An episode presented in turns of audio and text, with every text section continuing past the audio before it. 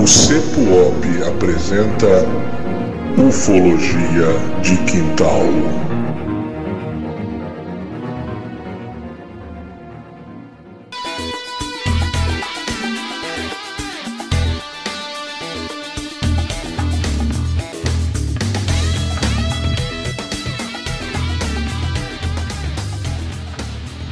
Olá, terráqueos! Sejam bem preferido, o podcast do Ufologia de Quintal. Hoje nós estamos aqui, gente, para saciar a, o desejo de vocês, a necessidade de vocês de conhecimento. Porque quem eu tenho aqui? Arthur Neto. Esse é o cara. O Arthur, o cara das vigílias ufológicas, o cara da ufologia raiz, o cara da investigação de campo. E hoje nós vamos fazer a segunda parte do manual das vigílias ufológicas. É isso aí. Você então que entrou lá no grupo do Telegram elogiando, você que mandou o joinha pelo Instagram, você que mandou o joinha pelo YouTube, hoje nós teremos a continuação desse episódio que foi muito bem recebido. Por quê? Na verdade, com o Arthur Neto, cada resposta é uma aula. Então vamos lá, gente. Vamos hoje tá todo mundo empolgado. Vamos, esse programa vai ser muito bom, né? Vamos começar aqui então com o Dudu. Dudu, vamos lá. Você que faz tempo que não fala primeiro, fica à vontade, Dudu, manda ver, né? E rouba aí o jargão de todo mundo. Vamos lá. Não vou roubar jargão de ninguém. Boa noite, boa tarde. Ah, brincadeira. Olá, terráqueos, como é que vocês estão? Queria agradecer aí a presença do Arthur, que é esse grande mestre da ufologia, para quem gosta do assunto e no caso a gente adora de plantão falar desse assunto. A única coisa triste de hoje é que eu vou ter que fazer esse podcast sem nenhum nenhum pouquinho de uísque, mas tudo bem, vida que segue. Vamos aprender com o Arthur. Uh, Cleiton, muito obrigado de novo pelo convite é, realmente essa, essa nós estamos fazendo aqui um compêndio, né? quase que criando um compêndio sobre procedimentos e, e conhecimento de pesquisa de campo e, e principalmente de vigílias, porque é engraçado, a gente só percebe depois que a gente começa a botar em prática essas gravações e a gente vê o conhecimento que vai sendo, vamos dizer assim, despertado, vai sendo desenterrado, né? Porque na realidade isso é uma vivência que a gente tem de muitos anos, mas a gente nunca registrou na forma de conhecimento. E agora a gente está verificando que na realidade isso tudo é um grande conhecimento. E a gente tem que registrar, e essa aqui é uma forma de registrar é, esse bate-papo, as perguntas do, de vocês que são instigantes, que, que instigam a, a memória, a nossa memória, a, a, a trazer essa informação. Então, eu estou muito entusiasmado, espero que a gente não esgote a quantidade de informação que temos para dar continuidade nesses registros, né? Então vamos lá, um prazer estar aqui de novo. Obrigado pela, pela oportunidade e pelo convite. Vamos nessa. É isso aí, gente. Show de bola. Evandrão, vamos lá, Evandrão. Agora, você e o seu alô para a galera, né? Já que hoje o Dudu não roubou o seu jargão, tá bom? Desmute o microfone e mande bala. Então, boa tarde, boa noite, bom dia, boa madrugada, gente. Então, legal que eu também estava esperando muito já esse, esse manual, esse compêndio, como o Arthur falou aí, para a nossa segunda parte aí do, da, do manual da vigília, né? Eu, inclusive, do, da primeira parte já usei vários pedaços, citei aqui, né, em alguns casos que nós comentamos aqui no, no, no pod já há algum tempo. Então, assim, conver... e outra coisa, né, cara, conversar com o Arthur, de qualquer assunto que seja, é garantia de boa conversa. Então, tranquilo. Bom, é isso aí então, gente. É isso aí. Nós vimos aqui que hoje a galera tá empolgada. Então, Arthur, eu não vou ficar com, com, com churumelas, como dizia o Chaves, né? Sem mais delongas, vamos lá. Vamos começar então a, a, a, destrinchar este compêndio sobre vigílias ufológicas. Então, vamos começar com a seguinte pergunta, Arthur. Eu, eu, eu invoco aí, né? é, o primeiro, a primeira pergunta. Seguinte, Arthur, você teve agora é, conhecimento, alguém te mandou um vídeo, te mandou um áudio, te mandou um, um, um, um e-mail, está tendo avistamento em Nossa Senhora do Piriri do Sul. Tá? Tá tendo avistamento ali. Então, assim, ó, você mandaram para você aquilo lá. O Arthur, como grande mochileiro ufológico, como grande investigador, vai pegar a sua Palio Adventure da garagem e vai sair direto, né, para a cidade. Arthur, chegando lá, aí a minha pergunta vai em cima disso. Como é que eu vou buscar informação? Quais os melhores lugares para obter essa informação, né? Uh, o que, que o Arthur faz chegando numa cidade? Né? Nós sabemos aí, pessoal que acompanha ufologia, que você fez isso em Magé, por exemplo. Mesmo sem falar sobre o caso, que não é esse o nosso, o nosso, nosso interesse aqui, né? Até mesmo que você já declarou o, o silêncio sobre isso, nós respeitamos, tá? Mas assim, o que, que você faz? Chegou na cidade, está tendo avistamento. Onde é que eu vou bater, cara? O que, que eu vou fazer? vou na porta de alguém, vou num, num salão, né? Vou a um bar, vou numa padaria, onde é que eu vou? Como que começa, Arthur? Bom, normalmente deveria começar. É, você deveria ter um contato prévio, né? Alguém que você pudesse procurar ao chegar na cidade. Algum endereço ou contato de alguém que, que já é a, a, o seu contato primeiro, a, a, sua, vamos dizer assim, a sua porta aberta para começar a investigar. Se isso não acontecer, aí você ou você procura alguma forma de imprensa da região, às vezes tem um jornal local, ou você procura até a, própria, a, a autoridade policial. Porque se houve algum tipo de registro é, oficial ou se chegou a, a ser noticiado na imprensa local, é, você aí já tem duas chances de conseguir alguma informação. Mas é, eu não tenho assim referências para te dar sobre isso, sobre esse, sobre esse procedimento, porque geralmente, quando a gente vai aos locais, a gente já vai com o contato de alguém. Sempre tem um contato prévio, ou se não for o caso, é, você já sabe. É, geralmente, quando acontece, acontece em alguma localidade, que às vezes é um bairro, às vezes é uma, vamos dizer assim, uma localidade rural próxima à cidade. E você já sabendo o nome dessa localidade ou desse bairro, aí você já se dirige diretamente e aí tem que ser um trabalho de formiguinha mesmo, tem que ir perguntando. Começa num bar, né? Começa.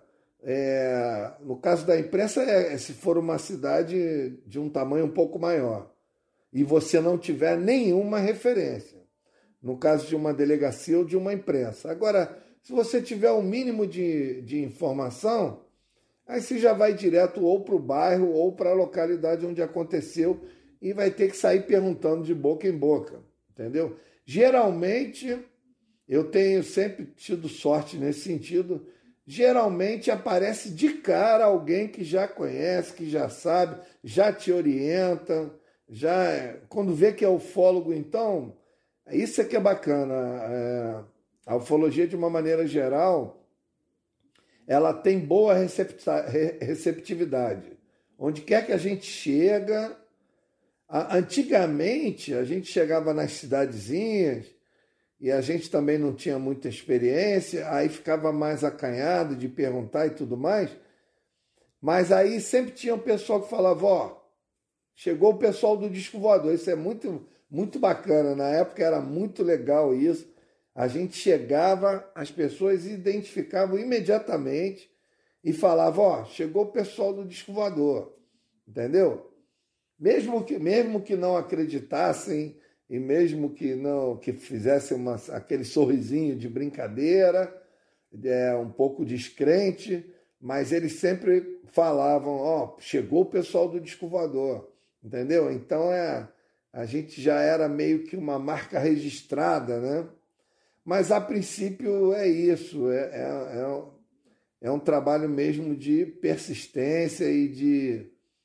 E geralmente acha fácil, geralmente, porque quando um assunto desse rola numa região, seja ela rural ou mesmo mais, mais metropolitana, o negócio se espalha, é, o negócio corre, mesmo que as pessoas não acreditem muito, é, o assunto se espalha rápido. E se você chegar próximo, você algum tipo de informação você vai receber. Isso aí é tranquilo, é fato. O, o, tem até um caso engraçado que a gente sempre contou na, quando a gente conta os causos de, de ufologia. É o, o já nosso saudoso amigo, grande ufólogo Reginaldo Jataíde, lá do Nordeste, que tinha uma equipe de ufólogos fantásticos, inclusive até hoje eu não sei se eles deram continuidade ao trabalho. Eles tinham uma. Era, uma, era o primeiro grupo de ufologia que tinha uma sede. Eles tinham quase que um museu de ufologia lá, lá no Ceará, lá em Fortaleza. E era um grupo muito ativo, eram pessoas muito, muito dedicadas mesmo. Isso, imagina, década de 70, 80. E aí o Reginaldo sempre contava essa história, que ele chegou uma vez numa cidade para investigar um caso lá, parece que uma, uma aparição de um OVNI, alguma coisa desse tipo. Chegou na cidade, começou a perguntar, aí a senhora falou, olha, meu amigo, é, o senhor está vendo aquele bar ali? está vendo aquela quantidade de homem lá naquele bar? O único lugar que o senhor vai obter qualquer informação é naquele bar, onde se reúnem todos os homens da cidade. E aí ele foi para lá. Chegou lá, o bar lotado, pessoas jogando sinuca, tomando cachaça e tal. Aí ele foi e se apresentou para o dono do bar, falou que ele era ufólogo, falou que ele estava vindo investigar um caso de UFO, se o, se o, o, cidadão não sabia informar nada e tal, o cara olhou para a cara dele e falou assim: meu amigo, nesse bar aqui vem muito mentiroso, mas igual o senhor, nunca vi, não.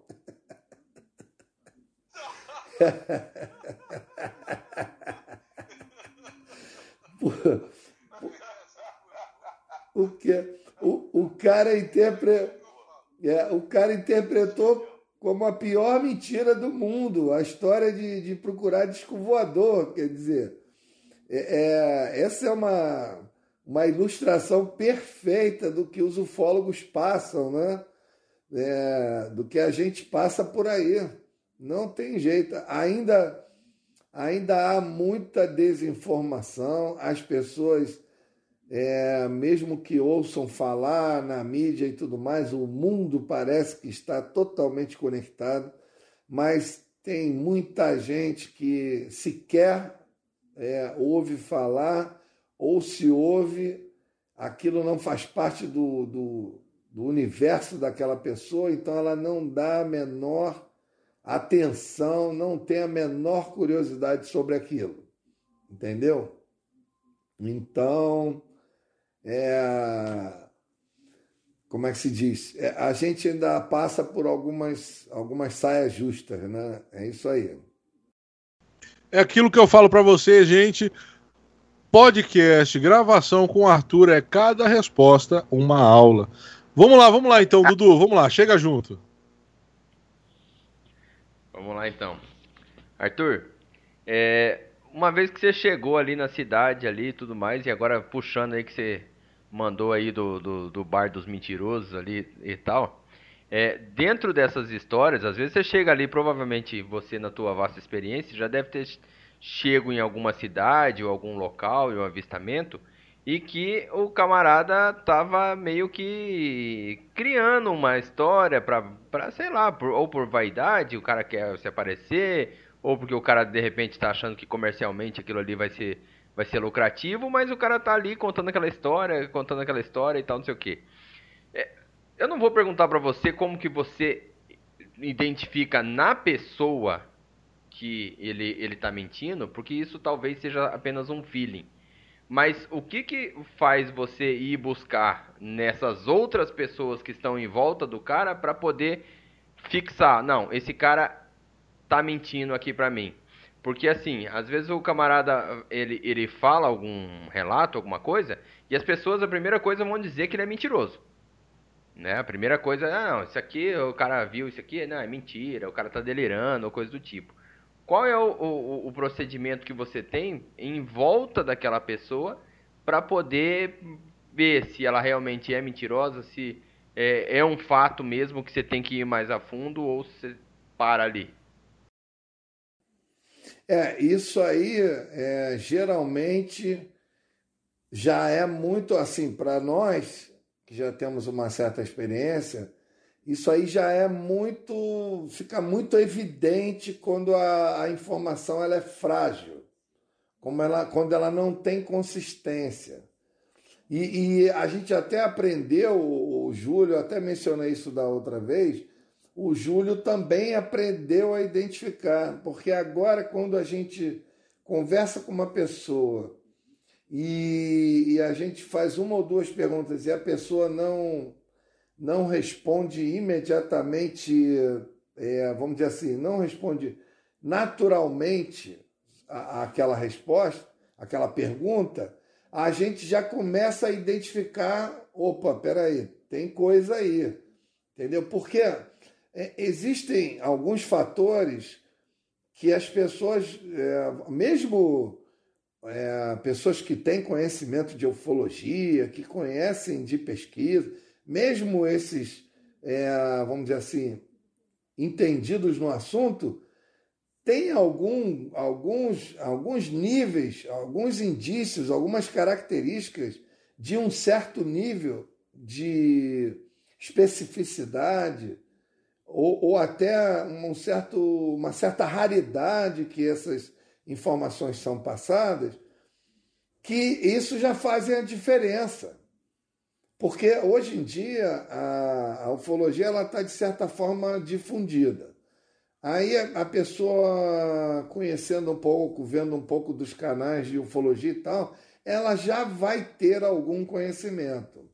Mas, é, é, como eu disse antes, existem algumas características e alguns indícios que não não estão disponíveis para todo mundo, que é só quem está mergulhado realmente na pesquisa vai poder identificar, vai poder dizer não, esse cara ele não ele não viu isso na TV, isso não passa na TV.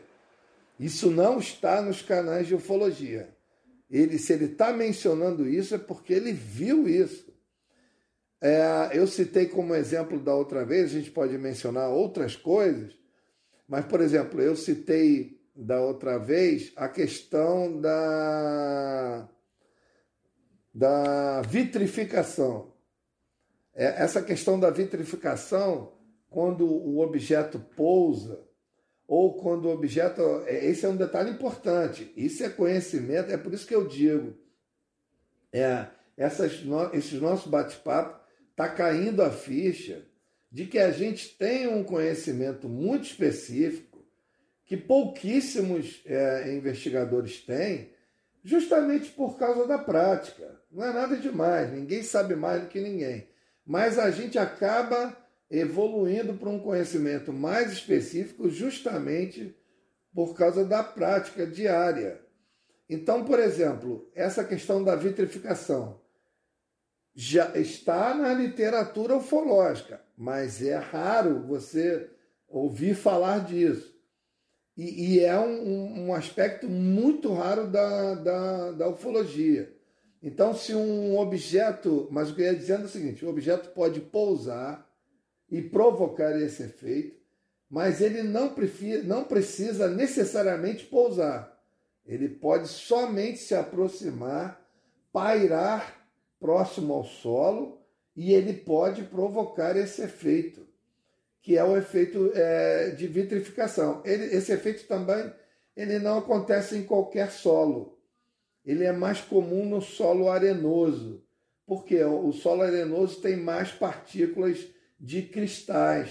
A areia ela é o resultado de muitos anos de erosão e aí ela vai, vamos dizer assim, é, tornando muito pequenas partículas de minérios, de diferentes tipos de cristais. E aí sim, quando os objetos se aproximam de terrenos arenosos, essa vitrificação ela pode ocorrer, não é uma regra, mas ela pode ocorrer. E aí dá um efeito como se fosse um vidro mesmo, como se fosse um pedaço de, de acrílico e, aqui, e tudo que tiver no solo naquele, naquele perímetro ali vai ficar capturado dentro do acrílico, vai ficar preso dentro do acrílico. Então, por exemplo, essa é uma característica de indícios de pouso raríssima, raríssima. Então, se você chega para alguém e alguém por acaso comenta que viu isso, não tem a menor chance dessa pessoa ter visto isso num livro, ou, ou ter visto isso no, no, na televisão, ou ter visto isso num canal de ufologia. Se o cara comentar isso, eu estou dando até um exemplo um pouco mais radical. Existem outros exemplos. Por exemplo, uma coisa que não se fala muito na, nas características da presença do fenômeno UFO é na questão dos cheiros.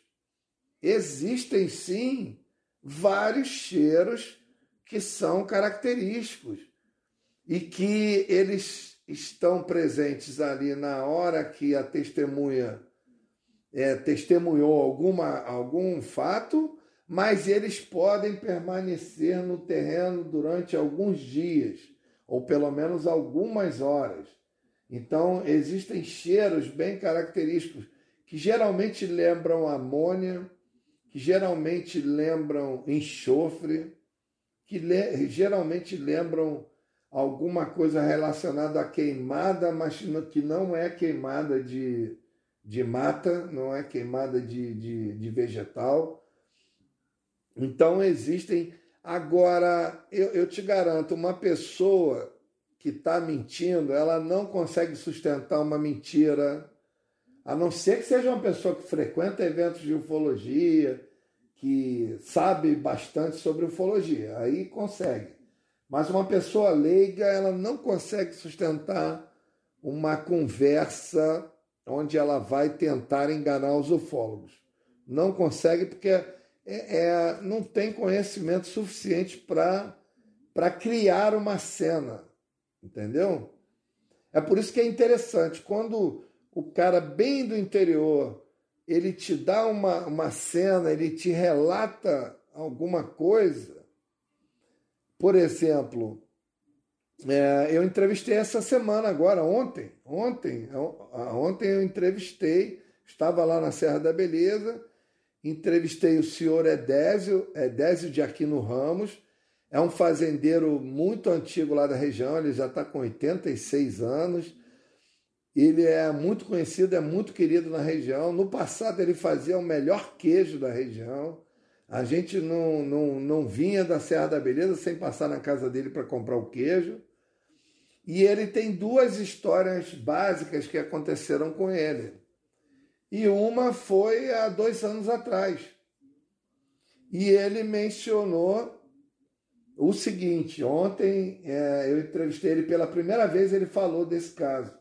Ele mencionou o seguinte: ele estava procurando um animal nas terras de um vizinho, um animal que fugiu, e ele falou que desceu, uma coisa veio de cima ele falou a princípio que parecia aquele. lembrava aquele latão que o pessoal recolhe leite na fazenda, aquele latão metálico. Alguns são bem polidos, parece até de inox. Aquele latão de leite. Ele falou que lembrava aquilo.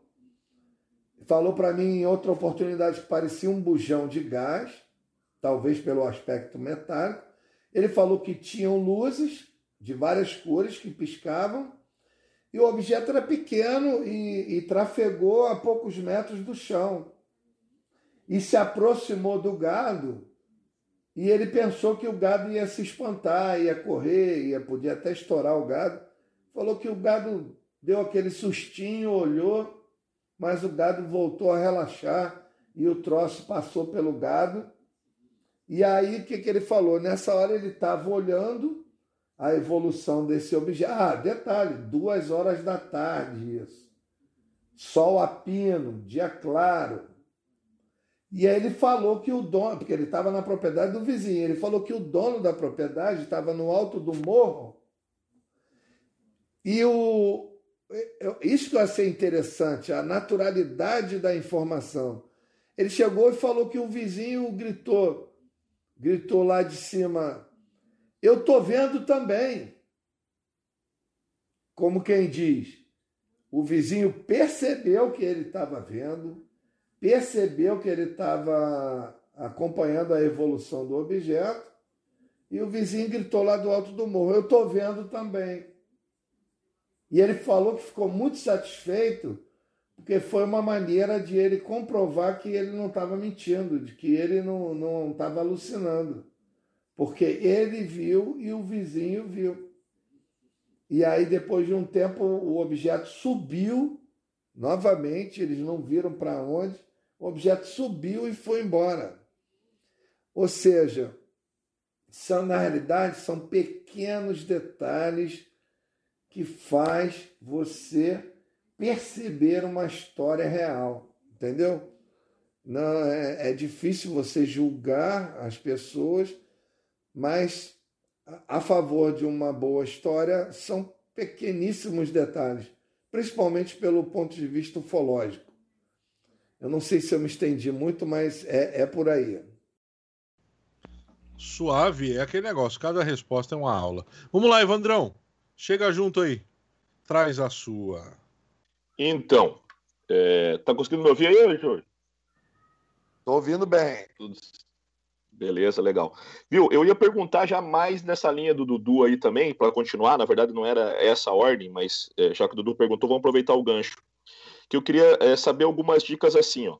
Por exemplo, você vai chegar, vai entrevistar uma pessoa. Aí, no caso, você tá com suspeita, uma suspeita forte, que ela tem algum relato ali interessante para te passar. Porém, ela não quer falar. Né? Então, você percebe que tem alguma coisa ali, mas ela não quer te contar, ou pelo menos não quer te contar algum detalhe interessante que você quer saber, etc, etc.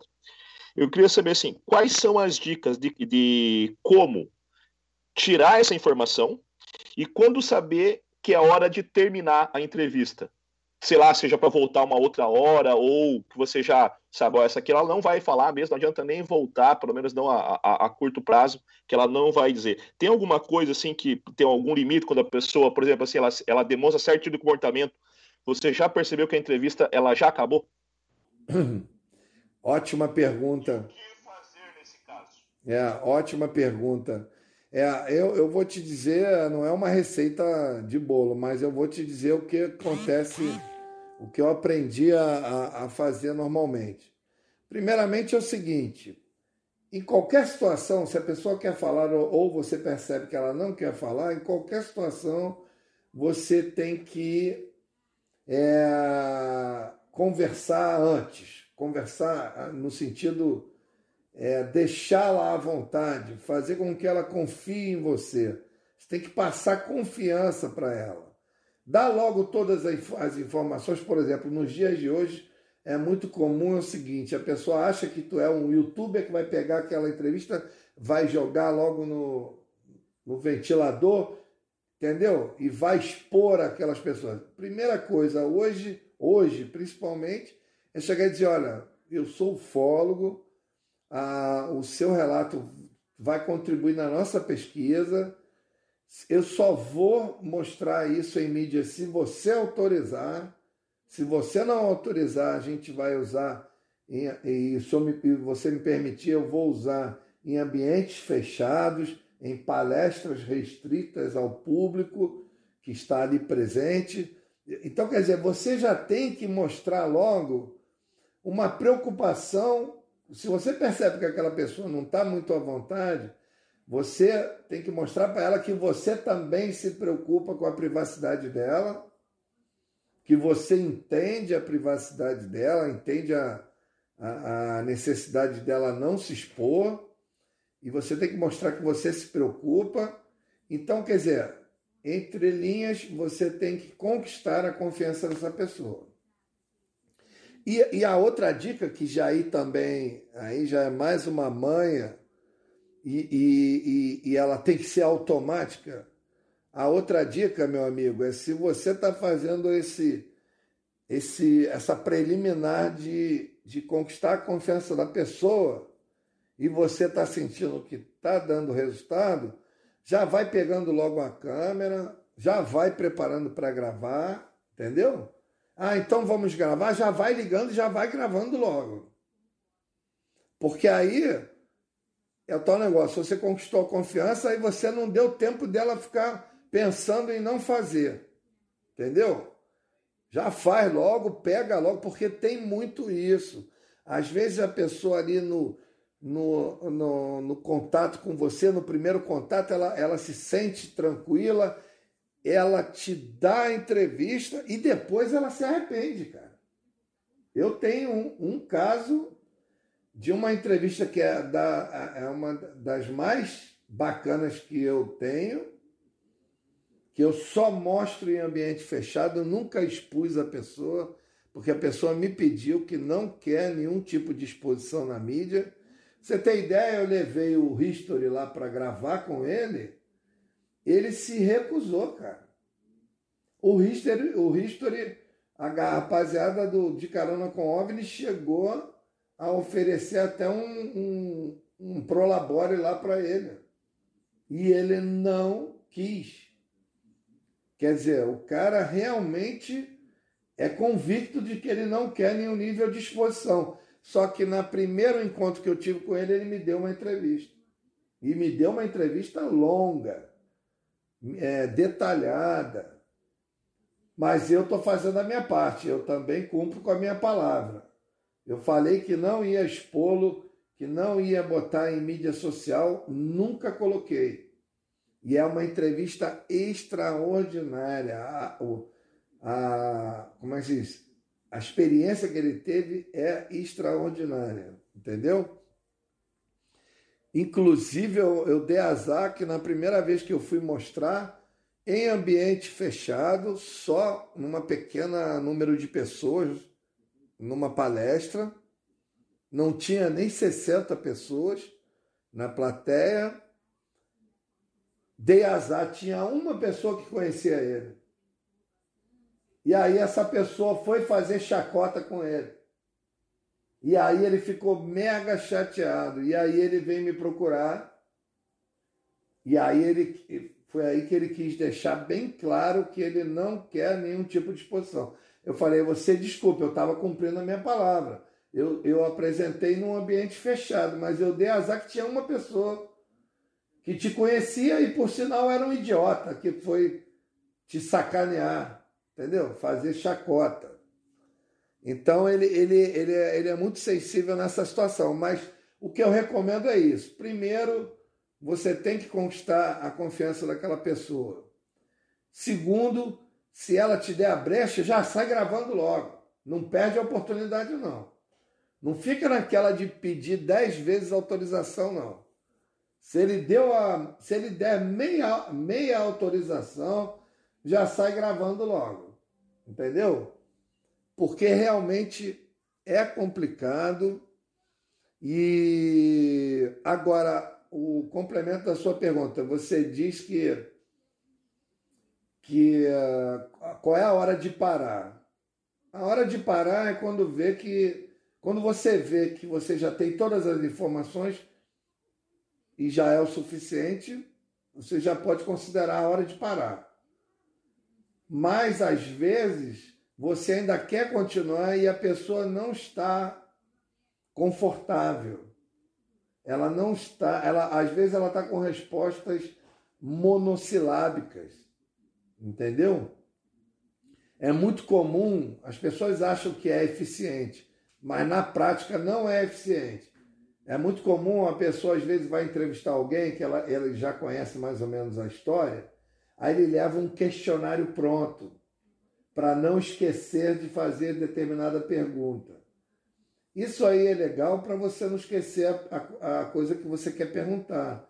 Mas ao mesmo tempo, se você for seguir o questionário é, passo a passo, fica uma coisa mecânica, fica uma coisa como se você estivesse fazendo uma, uma cariação, como se fosse uma entrevista policial, entendeu? Não é essa a finalidade. O ideal, qualquer entrevista, o ideal é que seja um bate-papo leve, natural, que a pessoa esteja à vontade, que às vezes você dá uma cutucada e ele se entusiasma, ele fala mais do que do que o necessário. Isso é legal, entendeu? Quando você vê que a pessoa está muito à vontade. E, e, agora, uma dica técnica que eu dou: se você estiver gravando com celular, você tem que gravar takes curtos, de dois minutos e meio, três minutos no máximo. Porque depois, na hora de você mandar isso para o editor, de você botar no seu computador, isso pode, pode ficar pesado demais, entendeu? Apesar de que hoje existem outros, outros mecanismos de você condensar os arquivos, aí não tem tanto problema, mas até um tempo atrás a gente não tinha esses recursos. Então você tinha que fazer takes de dois minutos e meio, porque você tem que lembrar que está no celular, né? Então, eu acho que está respondida a sua pergunta. Bom, é isso Então, aí. Com muito certeza. bom. Muito bom. Então, agora eu vou fazer o seguinte, Arthur, fazer uma rodada de pergunta do pessoal do Telegram. Então, vou fazer uma, né, trazer aí um, uma- um pouco de pergunta da- do pessoal do grupo, que já mandou aqui umas Ótimo, perguntas para ótimo. você. Então, vamos lá. Primeira pergunta é do Rony, tá? O grande Rony Goltara, ou para quem não conhece, né, o Zero. O negócio é o seguinte, gente. O Arthur, qual que é a pergunta dele? Eu queria saber sobre fazer vigília sozinho. Em relação à credibilidade dos dados colhidos. Existe alguma cartilha nesse sentido? Ou seja, é indicado uma quantidade maior de pessoas para fazer vigília, para na hora de ter o relato, na hora de ter eh, a, a documentação daquilo, ter maior credibilidade? Ou, ou você acha que tanto faz, Arthur? Olha, eu nunca pensei nisso, rapaz. E pior que ele tem razão, né? Quando, quando você faz vigília sozinho, a, a única credibilidade é a sua palavra, mais nada. Se você não filmar nem fotografar, é, as pessoas vão ter que acreditar no que você está falando. Então não tem uma não tem uma forma de você dar credibilidade.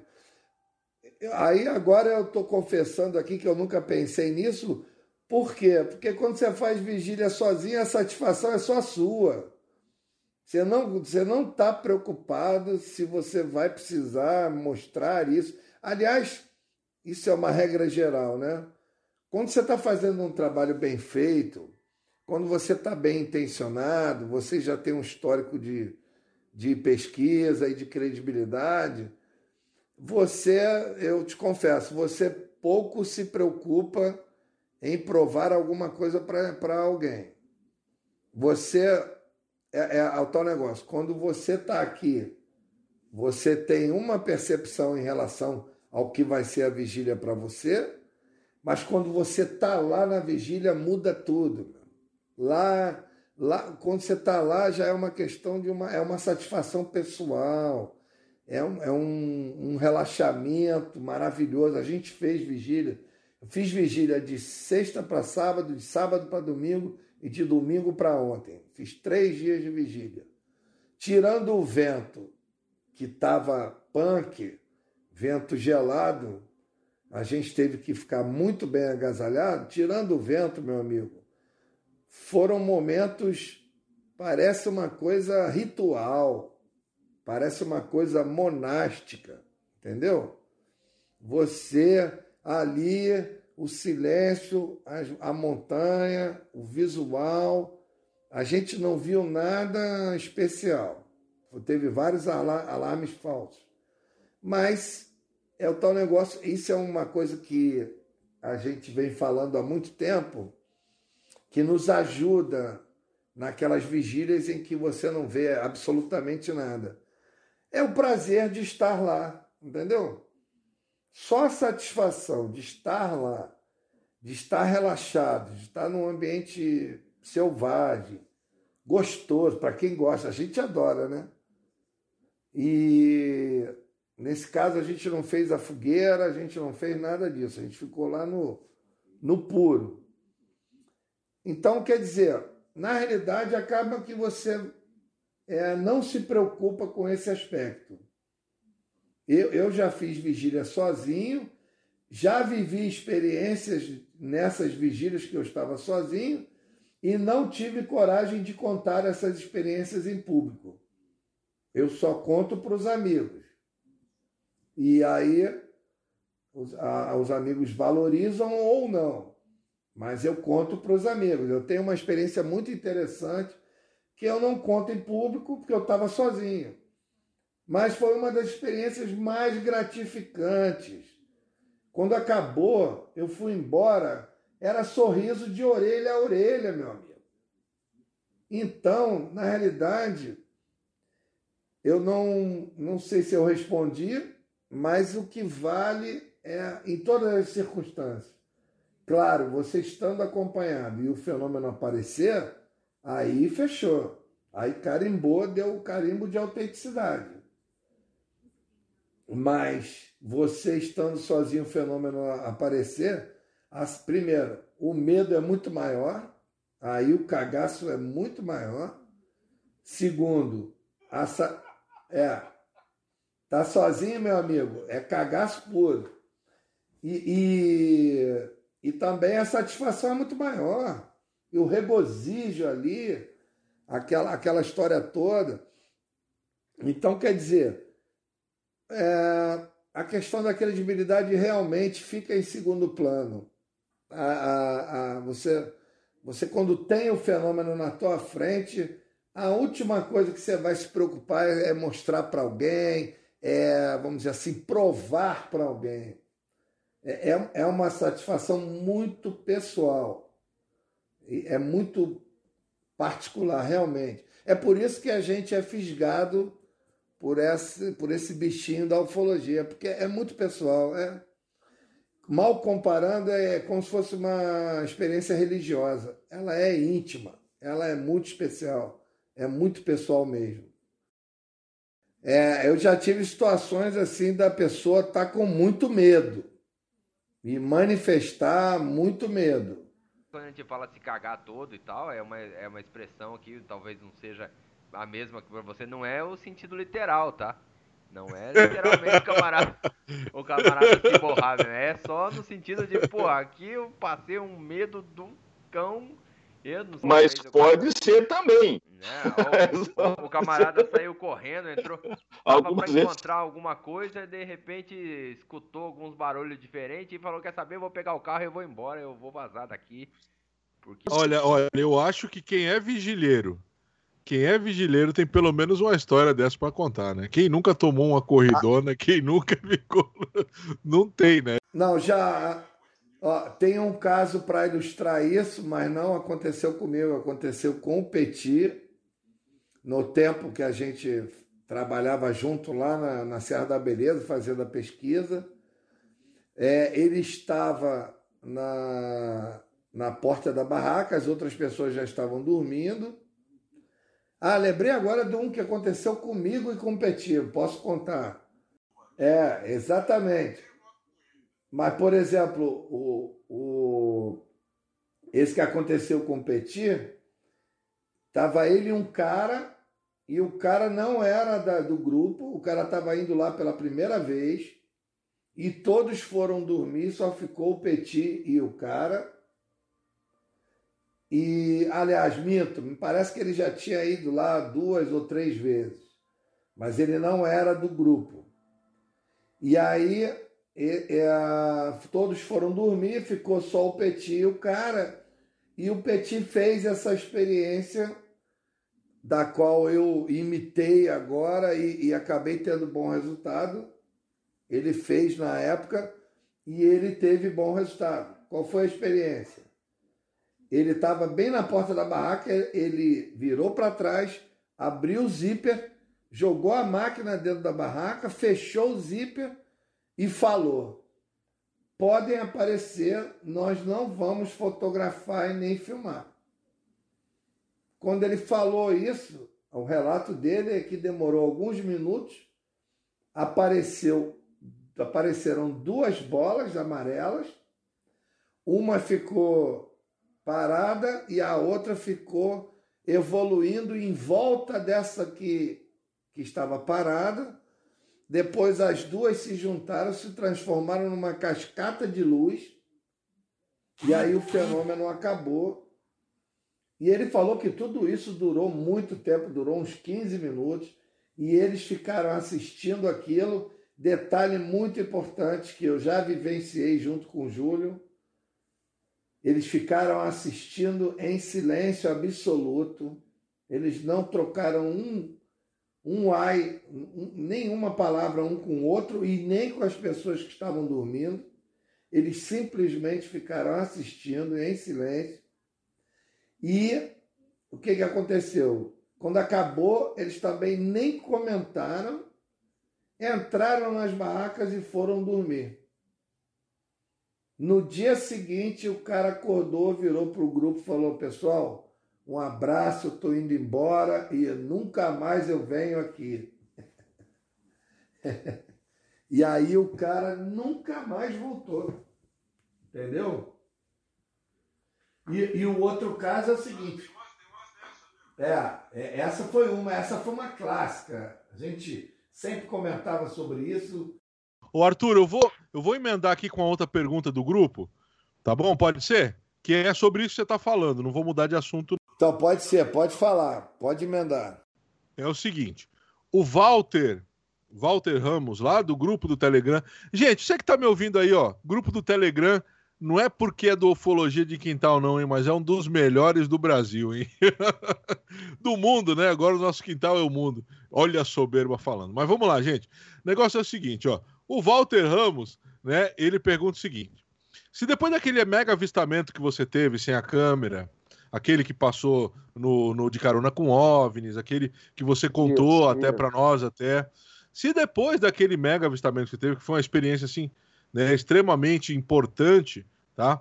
Uh, aí ele pergunta o seguinte: é recomendável não ir com câmeras? Será que pode aumentar a incidência, né? Ir sem intenção de gravar, tá?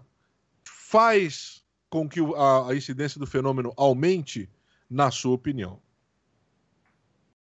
Porra, ótima pergunta, hein? Tô falando isso porque realmente. É, porque eu, eu, eu, é, eu tô falando que é ótima pergunta, porque realmente existe esse componente mas a gente, cara, o ser humano é teimoso, né, cara? A gente acaba não querendo apostar nisso como sendo uma regra. Eu já falei várias vezes que isso pode não ser uma regra. E a gente insiste em levar equipamento, entendeu? E, e acaba não vendo nada. Então, quer dizer, existe, eu não quero colocar isso como sendo uma regra estabelecida, mas existe uma grande chance de, se você levar a sério essa coisa de não levar a máquina fotográfica nem filmadora, pode realmente acontecer de você ter experiências extraordinárias. Pode acontecer.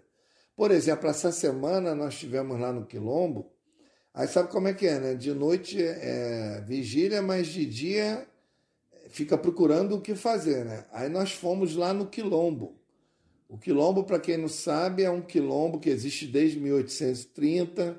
São, em média, de 150 moradores descendentes dos negros escravos do, do século passado que viviam naquela região.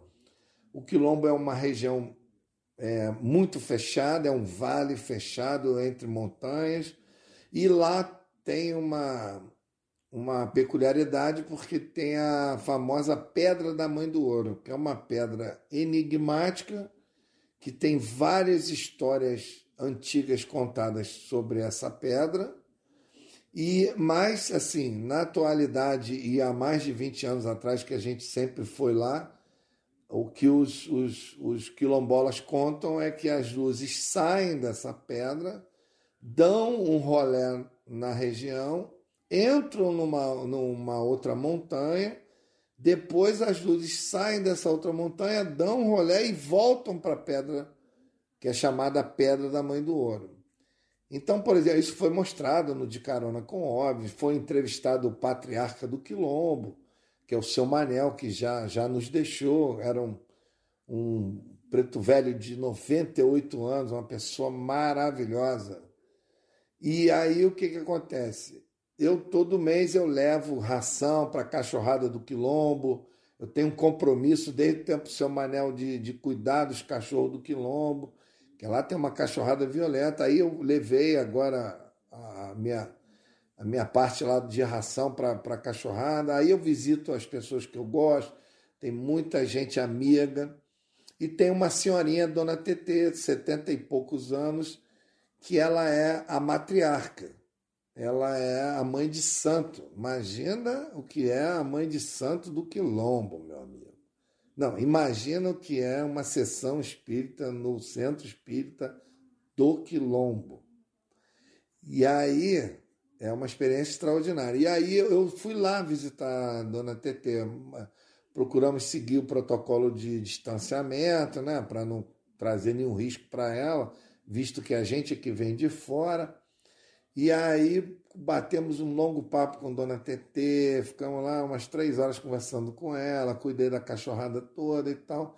E aí, de novo, eu falei sobre, sobre a Pedra da Mãe do Ouro, porque há muito tempo que o nosso projeto é acampar ao lado da Pedra da Mãe do Ouro para tentar documentar. Porque lá esse fluxo de luzes entrando e saindo da pedra é, é real, isso não é ficção, não é brincadeira. Sabe o que ela falou para mim?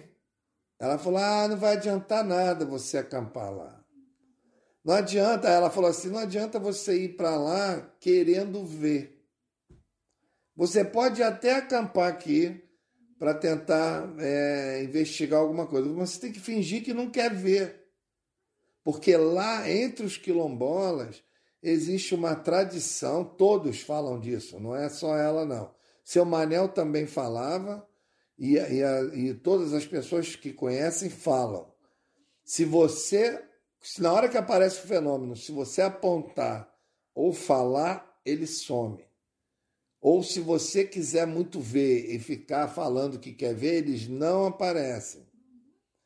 Você tem ideia? Olha, olha a história, cara. Isso, isso não é, isso não é brincadeira. A dona TT fala que quando ela era menina, que ela ficava brincando no terreiro. Naquela época não tinha luz. Né? Você tem ideia, a luz do quilombo deve ter o quê? Deve ter uns 17 anos mais ou menos que tem luz no quilombo. Até 20 anos atrás não tinha luz, não. Então, é, eles têm luz há pouco tempo. E aí ela falando que elas ficavam brincando no terreiro e as luzes apareciam e iluminavam a brincadeira das meninas. E as meninas já sabiam que não era para olhar e nem apontar e nem falar. E aí elas ficavam fingindo que não estavam vendo as luzes, para as luzes poderem continuar iluminando a brincadeira das meninas. Olha só que coisa, cara. As menininhas do quilombo já interagiam espertamente com o fenômeno a ponto de trapacear com o fenômeno para elas poderem tirar proveito daquela luminosidade que ela diz com todas as letras, as luzes iluminavam o terreiro onde elas brincavam. Então, a, a informação, pelo ponto de vista ufológico ou religioso, que vem de lá do quilombo, ela é muito séria, ela é muito preciosa. Ela chega a beirar a magia, entendeu? Então, você ouvir isso de uma pessoa séria, eu acredito em cada vírgula que dona, dona TT fala. Aí ontem ela me botou uma pulga atrás da orelha, porque agora, agora eu voltei para casa pensando. Pô, a gente quer tanto acampar lá na Pedra da Mãe Douro. Primeiro que é um lugar lindo. Segundo que do lado tem uma cachoeirinha. Terceiro que vai ser uma experiência extraordinária a gente fazer uma análise completa nessa pedra. A gente quer levar detector de metal, magnetômetro, a gente quer tem uns nerds que são do nosso grupo que querem fazer uma análise completa da pedra. Entendeu? É, essa pedra é uma coisa linda, parece um portal. Ela tem todas as características de que ela foi colocada lá. Ela não é dali. Ela foi trazida de algum lugar e colocada lá. É impressionante. Então, quer dizer, eu estou te dando um exemplo, mais ou menos dentro dessa linha de que existem coisas que a gente não consegue explicar. Entendeu? A gente é, quer seguir o que a, a, vamos dizer assim, os acontecimentos vão nos dando, a gente quer seguir, mas o ser humano é meio teimoso, né? Aí não para de chegar gente lá com, com máquinas poderosíssimas querendo fazer registro. Pode até acontecer, isso não é uma regra, realmente pode acontecer de fazer um belo num vídeo, nós, nós conseguimos. Eu consegui, depois de 30 anos, eu consegui registrar um vídeo de dois objetos voando em formação lá na Serra da Beleza. É o meu maior troféu, entendeu? E, e é um vídeo é, excepcional, porque você nós tentamos de todas as maneiras explicar aquela imagem. Não conseguimos uma explicação convencional. Não tem.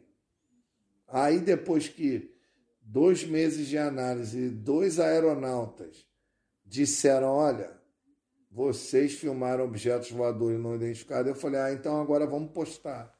Aí eu tomei coragem de postar. Aí tá aí no meu canal. É uma imagem linda. Eu vou até fazer uma camiseta com aquela imagem. Mas é o tal negócio. Demos sorte. E o grande detalhe, nós estávamos gravando com a TV Globo. A TV Globo de Resende, que é a TV Rio Sul, filiada da Globo, estava conosco. Nós estávamos com duas câmeras, a da Globo, poderosíssima, e a do nosso videomaker, que também é uma câmera profissional poderosíssima.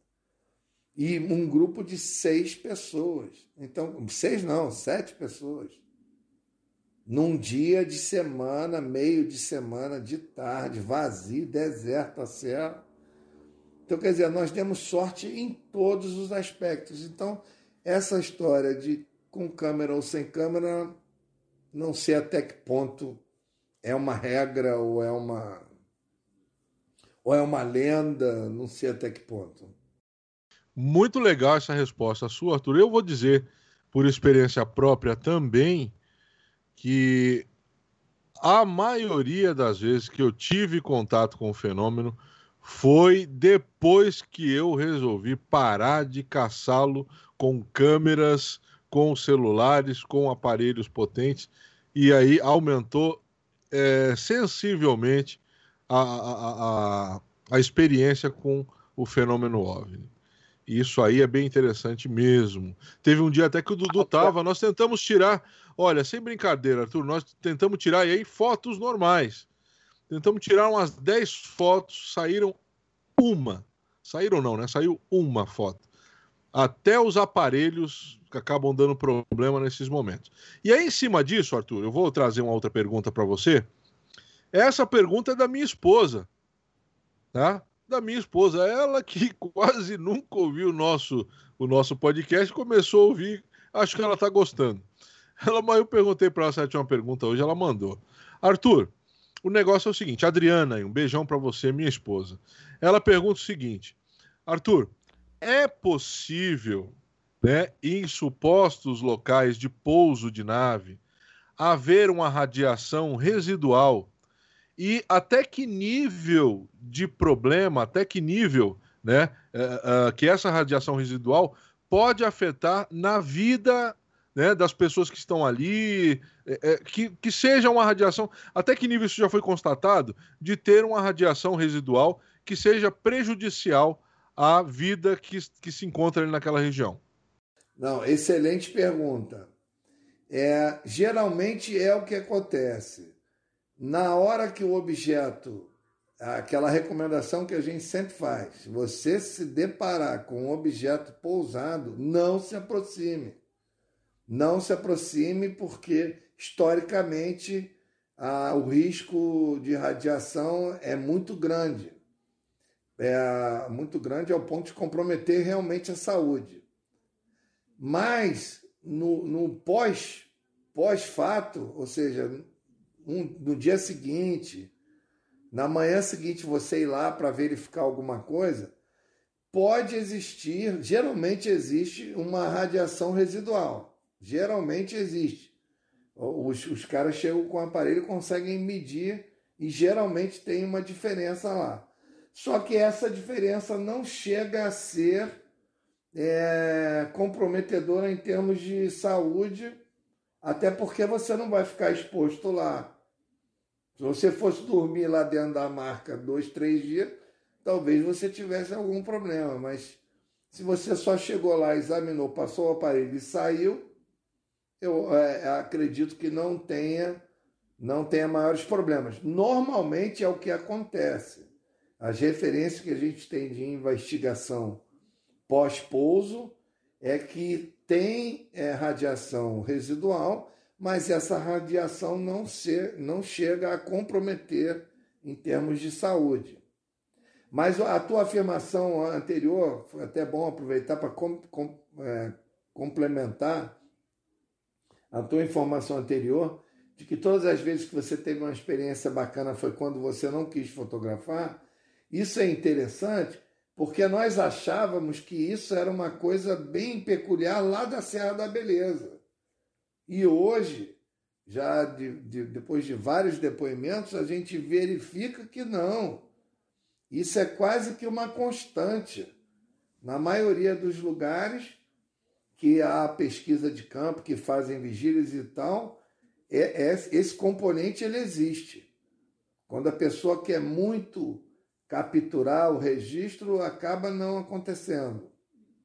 Quando acontece, é meramente por acaso, é meramente é, sorte, vamos dizer assim. Então, quer dizer, é, isso não é. A gente pensava que era coisa lá da Serra da Beleza, que é aquele grupo de, de, de pessoas que andam por lá e que não querem ser fotografados. Mas hoje a gente vê que isso não é uma, uma coisa é, incomum. Em várias regiões acontece a mesmíssima coisa. Ou seja, hoje o melhor equipamento é um bom binóculo. Aí sim, que aí você pode ver detalhes, mesmo sem registrar, você pode ver detalhes, entendeu? Isso aí, show de bola. Vamos lá, meninos. Quem chega aí? Dudu ou Evandro? Tá na minha vez aqui. Tem tanta pergunta aqui que tá até complicado. Então, Arthur, eu ia te perguntar o seguinte, sobre a questão de networking mesmo, né, no caso. Uh, você estava falando ali que é, tem uma amizade com, com o pessoal de, de, vários lugares, né, não só deste né? E dá para perceber também que você é uma pessoa que conversa bem, uma pessoa que tem uma conversa agradável, etc, né? Então, acho que deveria até dividir em duas, né? Uma é o que o Arthur faz para manter esses contatos, amizade. As dicas que o Arthur daria para uma pessoa, assim, comum que está começando na, na, questão agora, do tipo, sei lá, tipo, dar ração de cachorro para tudo. Mas eu tenho gado, não, dar ração de cachorro também funciona. Como é que é isso é, na, na realidade, o que, que acontece? Esse relacionamento ele vai acontecendo naturalmente. Dificilmente você vai é, para um lugar investigar alguma coisa relacionada ao fenômeno UFO, vai conhecer as pessoas, dificilmente você não vai criar um elo. Não, não, é muito difícil. A não ser que você seja muito fechado, e muito, vamos dizer assim, muito refratário a, a, ao convívio, mas não tem como, porque até porque a grande maioria das pessoas são de regiões distantes, são do interior e são as pessoas mais amáveis, mais, é, vamos dizer assim, mais é, receptivas, te recebem com carinho. Ontem, para você ter, você saber como é que funciona, ontem mais uma vez eu tive que me desculpar deveras para não almoçar com Dona TT, porque toda vez que eu vou lá, ela quer que eu almoce com ela. Eles são completamente é, desprovidos de qualquer é, de qualquer falso pudor, entendeu? Eles querem te agradar. Eu saí de lá ontem com um saco cheio de limão siciliano, de laranja. Toda vez que eu vou lá, a gente volta Ontem, lá no Quilombo, a gente encontrou com um casal, um amigo nosso, que fazem pães artesanais, sem nenhum aditivo químico, em forno a lenha. Nós comemos pães maravilhosos. Voltei para casa, trouxe um pão maravilhoso. Trouxemos queijo. Então, quer dizer, estou dando exemplo que é o seguinte: a, a, a, o convívio no interior ele é muito mais agradável, ele é muito mais amoroso, muito mais carinhoso. Então, dificilmente você não vai ter um, um, vamos dizer assim, uma amizade estendida. Você sempre tem. As pessoas elas se sentem, é, vamos dizer assim, honradas só com a sua presença, entendeu? E toda essa toda essa parte social Aliás, eu acho que já está na hora de falar disso, eu, eu, evito falar disso, porque caridade a gente faz com uma mão e a outra não pode ver. A gente sempre teve um aspecto social em todas as nossas viagens. A nossa pesquisa é, é todos os lugares longínquos. Eu, quando vou para Chapada Diamantina, para o interior da Bahia, para o interior de Minas, todos os lugares que eu fui, os meus amigos que acompanham são testemunhas. Eu levo brinquedo, eu levo ração, remédio para cachorro, remédio para bicheira, remédio para curativo, tudo para cuidar da cachorrada. E quando eu fui para o Nordeste, em alguns casos eu levei uma meia dúzia de cestas básicas, porque não dá para levar também muito, porque é, é uma coisa, volume grande e é pesado. Mas a gente faz a nossa parte porque tem.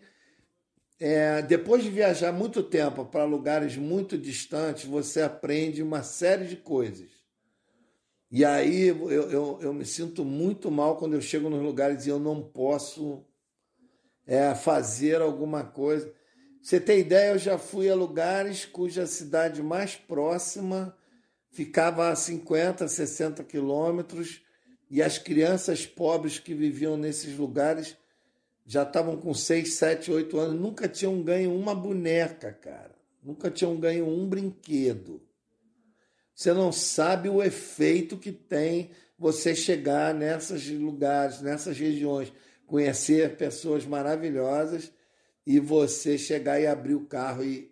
e nossa, é, é extraordinário. Então a gente se acostumou. Isso é uma coisa minha, eu inventei de fazer isso. Eu chamava de UFO social, ação UFO social. Lá no Quilombo nós já fizemos uma atividade UFO dental, que a gente chamou de UFO, UFO, UFO dental, que nós levamos a, a dentista Daniele Pedra, que é uma ufóloga, pesquisadora de campo, é uma das poucas mulheres pesquisadoras de campo que a gente tem nesse país, na atualidade. Na atualidade, eu acho que só tem ela e ela lá Barreto. Entendeu? Pesquisadora mesmo, que vai a campo e, e vai atrás e, e passa noites. Daniele Pedra é fera e ela é dentista e a gente bolou de fazer uma ação dental no Quilombo. E aí nós juntamos o meu grupo, compramos é, pasta de dente, escova de dente, fio dental. A Daniela levou um frasco enorme de flúor. Ela fez a aplicação de flúor, fez a educação bucal nas crianças, ensinou as crianças com um jeitinho que só ela sabe, entendeu? nós promovemos uma ação e foi maravilhosa. A repercussão foi ótima. A gente, inclusive, tinha uma segunda parte para dar continuidade, acabou não acontecendo por diversas razões. Então, quer dizer, existem dois aspectos, aspectos que não podem ficar de fora da atividade ufológica. Primeiro é a questão ambiental. Não existe o pano de fundo da pesquisa ufológica, da pesquisa extraterrestre, de, da busca pela informação extraterrestre, o pano de fundo é a pauta ambiental. Não tem como escapar. Não tem como. Quem não tiver sensibilidade para isso não sabe o, que está fazendo. Porque a ideia é que na busca por, pelo fato extraterrestre, você também esteja na busca por um, por um ser humano melhor. E, e, e, e a, a pauta mais séria, mais grave da civilização moderna é a pauta ambiental. Não tem como. Então, qualquer lugar que a gente vai, o olho está sempre voltado para a questão ambiental, para a questão do cuidado animal, para a questão do cuidado do ser humano, para a questão do, da, é, da, da, da, saúde, para a questão. É, tem que ter um, um, componente social diretamente relacionado à questão ufológica, porque senão a gente não vai fazer a diferença. Entendeu? É, é, então, isso é uma prática que hoje veio diminuindo, porque a gente foi sofrendo uma baixa na, na, na renda né? e nas nossas atividades profissionais, mas a gente não abre mão, a gente sempre fez isso. Eu, por exemplo, agora já estou há um ano, aí veio a quarentena, atrapalhou, mas eu estou tentando levar um ônibus que faz castração da Universidade de Valença. Estou querendo levar um ônibus, arrumar alguma maneira de levar um ônibus lá no Quilombo para fazer a castração do, dos animais do quilombo, passar pelo menos um fim de semana lá, é, cuidando lá. É, hoje nós temos um censo, nós temos mais ou menos hoje um, em torno de 40, 40 e poucos cães. É, desse total, a grande maioria, em torno de 20 e tantos cães, são fêmeas. Então a gente tem que fazer a castração para ter um melhor controle da população canina, é, vamos dizer assim, quase selvagem, né? Porque os cães lá são quase selvagens. Então é isso. Eu, eu acho que eu, eu não sei se eu respondi, ainda acrescentei alguma informação, mas é por aí. É por aí. Bom, é isso aí então. Dudu, tem alguma coisa? Tenho sim. É, Arthur, eu queria fazer uma pergunta para você a respeito da é, questão da vigília, né, das, das vigílias e tudo mais.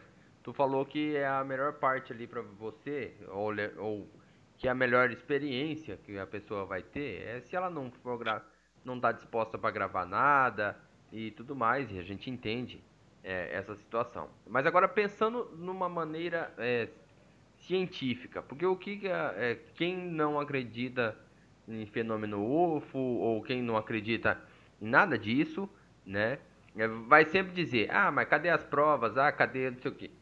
Cadê o, o que tem de fato, o que tem de concreto naquilo ali? Dado que você tá lá na experiência, na vigília e tudo mais, e você tem essa visão de querer mostrar isso como uma maneira científica ou como uma maneira de comprovar o fenômeno, tá? Como que você faz a, a, o recolhimento das evidências físicas, se é que deixa alguma evidência física a esses fenômenos que você já passou? Ou você ouviu?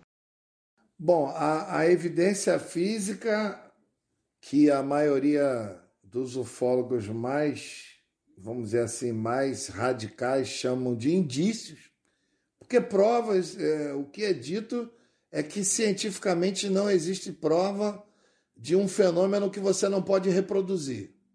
Já começa por aí. Então, o fenômeno UFO é um fenômeno é, aleatório, é um fenômeno que não se pode reproduzir. Então, dificilmente se, se pode classificar como provas os poucos indícios que a gente consegue. Aí é justamente isso. Quando você consegue algum tipo de manifestação ufológica e que ainda por cima ela deixa vestígio, ela deixa indícios, que teoricamente seriam provas, aí, meu amigo, pode comemorar, pode soltar fogos, que é o máximo, é o máximo. A coisa mais gratificante do mundo é você chegar. Imagina, eu só, só vi isso uma vez na minha vida, até agora, que foi lá com Jacó Miller, lá em Mucugê. Você chegar e ter uma marca perfeitamente delimitada, uma marca de pouso. E eu, quando fui lá, já tinha passado bastante tempo. A marca já não estava grandes coisas, hein? Mas mesmo assim dava para ver que era uma marca perfeitamente delimitada. O capim queimou, mas queimou no efeito micro-ondas, de dentro para fora, numa marca perfeitamente delimitada. Isso é o máximo, cara. Para um pesquisador de campo, você chegar num lugar, você encontrar aquela marca perfeita, já é o máximo, pode comemorar. Daí você tem que seguir os protocolos normais, ou seja, você tem que colher o solo de dentro da marca e de fora da marca para você ter controle. Você tem que fotografar ou registrar os efeitos no capim dentro da marca e fora da marca. Você tem que medir é, magnetismo dentro da marca e fora da marca você tem que medir radiação dentro da marca e fora da marca. Então você tem que seguir aqueles procedimentos padrões é, científicos, né? pelo menos tentativa de ser científico. E aí você tem que, que. Aí você pode até esticar um pouco essa parte técnica. É, por exemplo, tendo, é, se houver marca de sapata, de pouso, você fazer um molde com gesso para determinar que tipo de sapata que, que, que aquela sapata era, se ela é quadrada, se é redonda, se ela é cilíndrica, entendeu? Se ela tem furos, é, por exemplo, a marca famosa, foi a mais bonita que eu já vi até hoje, a nível mundial. A marca mais famosa é a do seu Arlindo, lá de, de Baipendi, que é uma marca trapezoidal, trapezoidal com cinco furos para um lado, cinco para o outro, uma coisa linda. Ela estava tão bem, ela estava tão recente, e quem fez o molde fez com tanta habilidade, que eles puderam, através do, da massa colocada nos furos, determinar a, o quanto de peso foi projetado ali. Ou seja, os caras puderam determinar praticamente o peso da nave, que eles calcularam em torno de dois, duas toneladas e meia, mais ou menos. Então, quer dizer, é, isso é padrão científico, procedimento de, de um bom nível científico. Agora, fora isso, vai depender de muitos outros fatores você poder tentar provar alguma coisa para alguém. É por isso que cada vez mais o, o de campo, o ufólogo que faz pesquisa, ele é cada vez mais raro, mas os poucos que existem, eles são cada vez mais solitários que nem o resultado da pesquisa dele ele pode levar, entendeu? Então é uma atividade ingrata, é uma atividade solitária. Agora, a única maneira seria registros é, regulares, ou seja, nós tivemos três dias de vigílias, esses três dias de vigília, tudo o que aconteceu tinha que estar registrado que aí você junta com mais outros três dias e compara, aí você junta com outros dias que o fenômeno apareceu e compara, aí sim, aí você vai transformar aquela experiência que ela praticamente ela é ela é obsoleta, ela, ela é invisível porque não existem provas, não existem. Aí você acaba inserindo, mesmo aquele dia que você não viu nada, ele vai estar inserido no bojo de uma pesquisa de longos anos, onde todos os dias foram registrados, independente de que o fenômeno apareceu ou não. É a única maneira de você transformar essa, vamos dizer assim, esses indícios ou essas provas que são tão frágeis em metodologia científica, entre aspas. Entendeu? É a única maneira que eu vejo de você dar uma cara dar uma cara científica para isso. Show de bola. Mas Arthur, é o seguinte, ó, vou dar só um pitaco aqui, tá? Eu vejo muita gente falando sobre ufologia e até alguns ufólogos, não é o seu caso, falando sobre ciência. E aí, me perdoe o palavreado, sem conhecer para nenhuma de ciência. Que o cara atrás da ciência, é. ah, não, mas é... o que, que acontece? Cara, tá aí o Evandro que não vai me deixar mentir, vai mentir junto comigo. Muitas coisas na ciência, né? O que acontece? Muitas coisas na ciência não tem uma, é, é, uma, uma forma de se reproduzir. E aí os caras, não, mas ó, o fenômeno óbvio tem que reproduzir. E aí não é o seu caso, tá? Eu quero deixar isso bem claro. Mas tem algumas pessoas que falam sobre ciência sem nenhuma, cara. Foi muito difícil. Por, ó, por exemplo, vou dar só um exemplo, cara.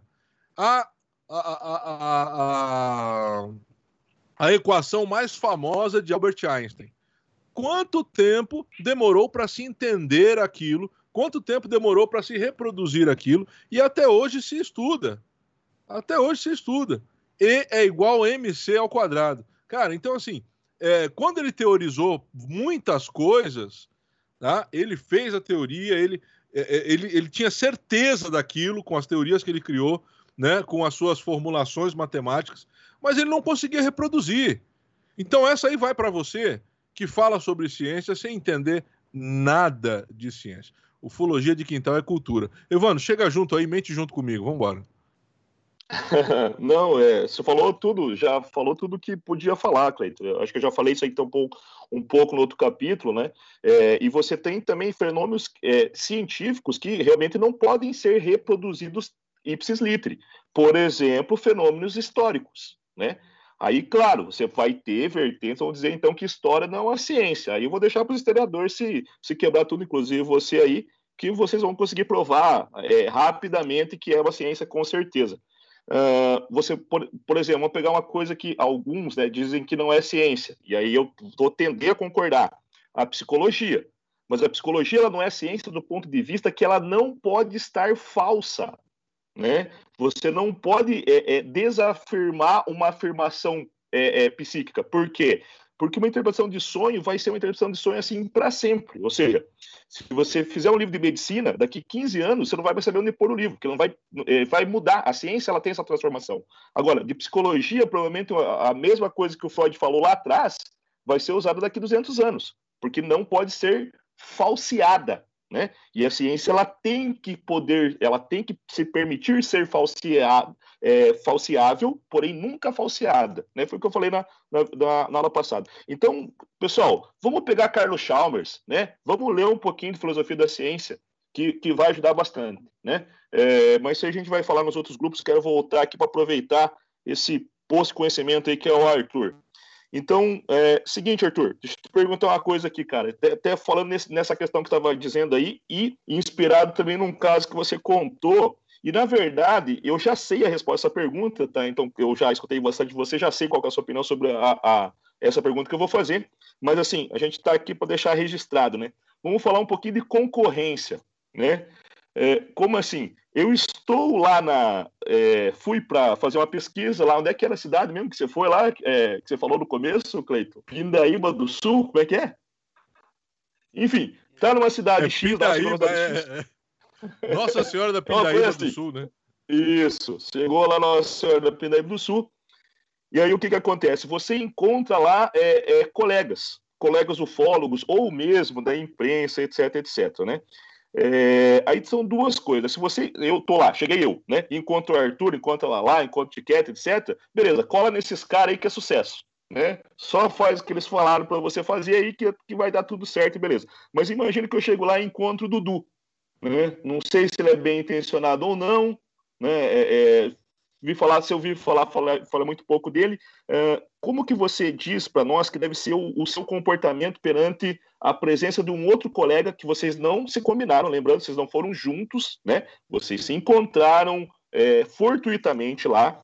É, é, qual que deve ser o, qual que seria o ideal do comportamento em, é, neste encontro, né? O que que o Arthur gostaria de é, receber do colega, né, assim, no, digo no, no, questão comportamental, né, de procedimento, de procedimento, etc.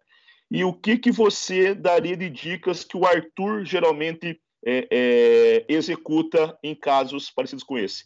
Tem alguma coisa, Arthur, que você não deve contar, que você não deve dividir com um colega conforme o for ou não? Bom, na realidade, se, se essa hipótese sua acontecer, o ideal é que os grupos se unam, né? É que os pesquisadores se unam no mesmo objetivo. Esse, esse, isso seria o ideal. É, se isso não ocorre, a gente tem que acompanhar o comportamento e, e trocar, ou melhor, observar quais são as, as, qual é o aprendizado que tem ali. Às vezes você tem um grupo que você não conhece, que, que às vezes você, por uma oportunidade, vai encontrá-lo numa região para fazer o, o, mesmo tipo de, de pesquisa, e, e, você pode aprender muito com ele, com eles. Você pode usufruir muito de, de equipamentos, é, às vezes tem gente nos grupos que tem uma, uma atividade completamente é, separada do que você está acostumado, entendeu?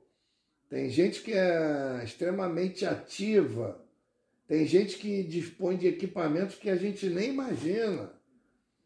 Isso acontece muito lá nas minhas reuniões de, de vigílias lá na Serra da Beleza, que, que já é uma coisa regular, quase institucionalizada, porque já, nós já estamos fazendo isso há quase três anos, aparece figuraças lá, cara, cheio de equipamento, cheio de conhecimento.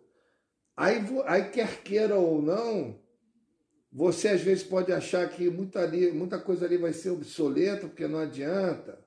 Porque o, fenômeno UFO tem essa questão. A gente estava falando aqui de aspecto aspectos técnicos, científicos, mas tem muito essa questão, o fenômeno UFO. Ou, o fenômeno que eu digo, esse fenômeno de proximidade, né? esse fenômeno de quem vai atrás. Né?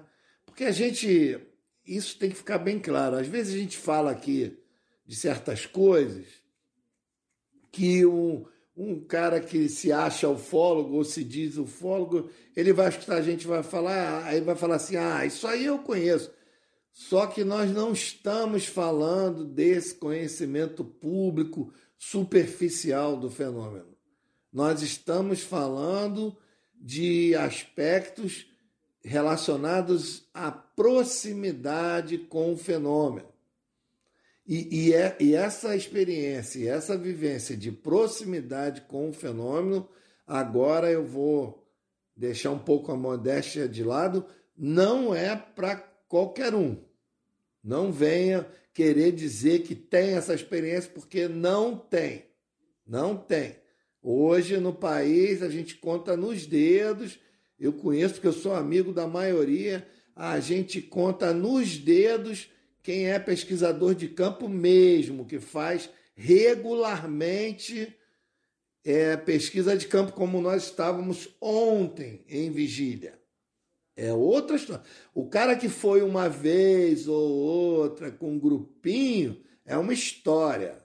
Agora, hoje, 2020, setembro, quem está aí ó, fazendo regularmente a uma média de duas vigílias por mês, você conta nos dedos, conta nos dedos. Então, essa experiência, eu, quando eu falo, quando eu menciono essas coisas aqui, eu estou falando dessa experiência de proximidade, de busca constante, de frequência e sequência. Eu não estou falando do cara que fez uma ou outra vigília e já acha que é o maior pesquisador de campo do país. Não é, não é isso. Então, é, quando você está nessa vibe e nessa pegada, que eu também, a gente faz isso também não é para mostrar para ninguém, a gente faz porque a gente ama fazer isso. Quando a gente está nessa pegada, meu amigo, existem muitos outros componentes que é, jogam por terra todo o papo científico, todo o papo de procedimentos técnicos vai tudo pro ralo, meu irmão.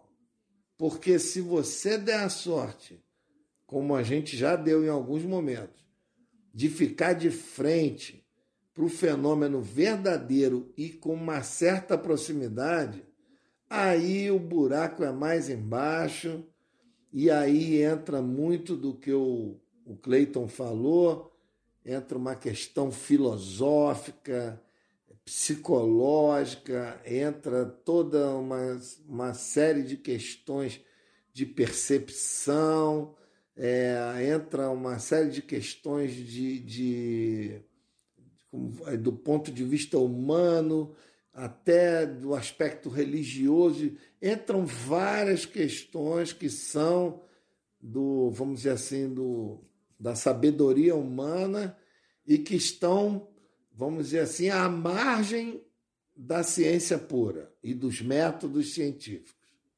Né? Eu posso dizer isso, que estão à margem mesmo.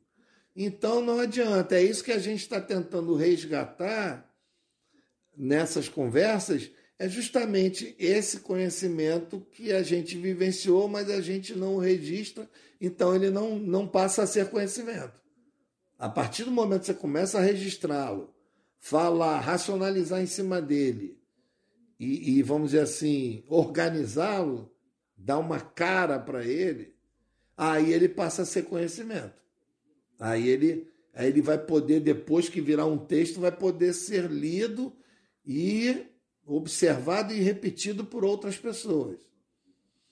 Então, nesse caso aí do exemplo que o Cleiton deu, eu acho que a, a única palavra que engloba aí é unir forças. Assim deveria ser. Porque não adianta, você sempre aprende com os outros. Por mais que você ache que você sabe bastante, sempre vem uma pessoa e te dá aquela dica que, porra, nunca pensei nisso. Entendeu? Porque os pontos de vista são diferentes, são milhares milhares de pontos de vista. Então, eu não sei se eu respondi, mas eu, eu vejo dessa maneira, entendeu? Não, não há que haver segredos entre pesquisadores. Há que haver união, até porque vai ganhar o que com isso? Se você. Isso é uma coisa hoje. Hoje existe uma corrida de rato aí.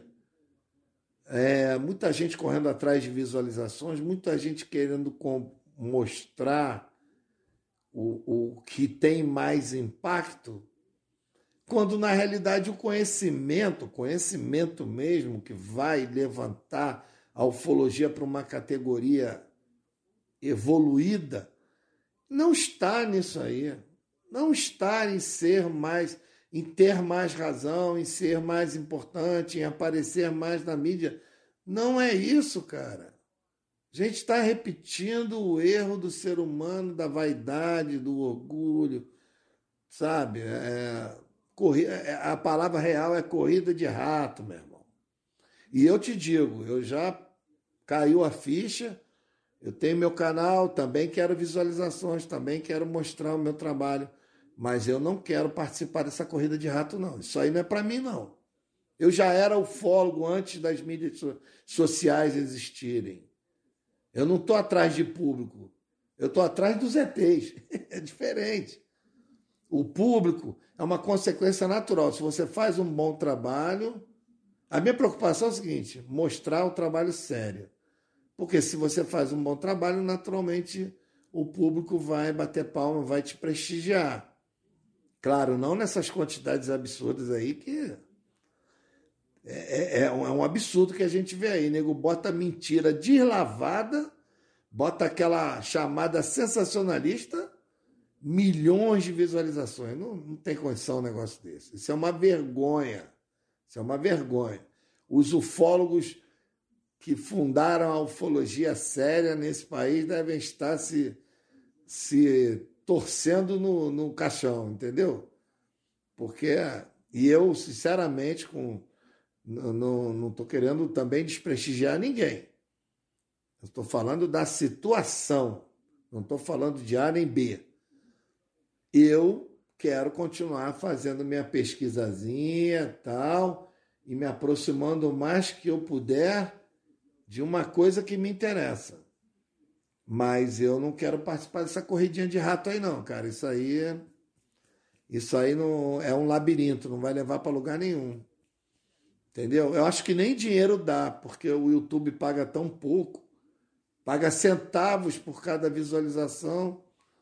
Se para ganhar algum dinheiro você precisa ter milhões de visualizações, e não é o caso da maioria. Então, não sei, não sei. É, aonde está o buraco dessa história, o buraco negro aí, eu não sei onde é que está. Sei que é o seguinte, ó. Não estou aqui para isso, não. Quem conhece um pouco, quem conhece um pouco o Arthur já sabia da resposta que ele ia dar. Né? Eu já não, não esperava outra coisa, Arthur, valeu. Mas fica aí para registrado para você aprender como é que faz a coisa. Bom, Arthur, é o seguinte: nós vamos parando por aqui. Eu vou fazer um bate-bola. Tem duas perguntas aqui. Fazer um bate-bola rápido para finalizar. Uh, um é uma pergunta do Ozzy. O Ozzy mandou uma pergunta para nós aqui. Aí uma das perguntas do Ozzy é o seguinte: Arthur, você relaciona, na sua opinião, é óbvio, quando nós falamos de, de, de fenômeno OVNI, né? Ah, o que conta muito é a nossa experiência. Essa é a grande realidade. Por isso que eu fico muitas vezes assim é, é, prostituto da vida com pessoas que não têm experiência nenhuma e se colocam como doutores né, ah, do, do assunto. E aí é, é, é, muito engraçado porque o cara não tem experiência nenhuma, experiência dele, né? Ele é um, é um ufólogo, é um pesquisador legal, só que ele não tem experiência nenhuma, então fica muito difícil. Então, na sua experiência, Arthur, no que você acha, o fenômeno OVNI ele se liga ao lugar ele se liga às pessoas, ou seja, o Arthur é um cara que, poxa, onde o Arthur vai, ele, ele costuma ter um avistamento. Vamos, é, vamos fazer uma vigília? Vamos, chama o Arthur. Cara, chamar o Arthur é certeza de ver alguma coisa. Então, o que, na sua experiência, Arthur, o que, que você acha? Ele está ligado ao lugar, está ligado aos famosos hotspots, ou pode também estar tá ligado a o contato, a ligação com determinadas pessoas. E aí, outra pergunta, né? É, é, já que é um bate-bola, uma coisa rápida, um outro, um outro integrante lá do nosso grupo, né? Lá do Telegram, fez a seguinte pergunta: Arthur, se você encontrasse, se numa das vigias descesse ali um, um, um, um OVNI e eles viessem falar com você ali, os seres ali, o que que você perguntaria? Qual era a pergunta que você faria, né? É, a primeira pergunta, o que você. Isso aqui eu não vou deixar de fazer. Tá? Então, as duas aí rapidinho para a gente terminar. Primeiro do Ozzy, o que, que você acha que está ligado ao lugar, ao hotspot, ou pode estar tá ligado à pessoa? E segundo, se você tivesse contato com um ser, qual seria a pergunta que você não deixaria de fazer? Porra, essa pergunta do Ozzy é instigante, hein? Mas é isso mesmo. Olha, é... a gente acha que o fenômeno ele está diretamente ligado ao lugar, né? aos lugares. A gente vai em busca, por isso que a gente procura esses lugares. Agora, eu não sei se o contato está determinado ao lugar, entendeu? É, outro dia eu entrevistei o Wagner Borges, que é um espiritualista famoso, conhecido na ufologia, uma pessoa de alta credibilidade, que trabalhou a vida toda com projeção, projeciologia, né, que é a projeção astral, tem vários nomes, né? E ele é um profundo conhecedor dessa matéria e eu, perguntei para ele alguma coisa parecida.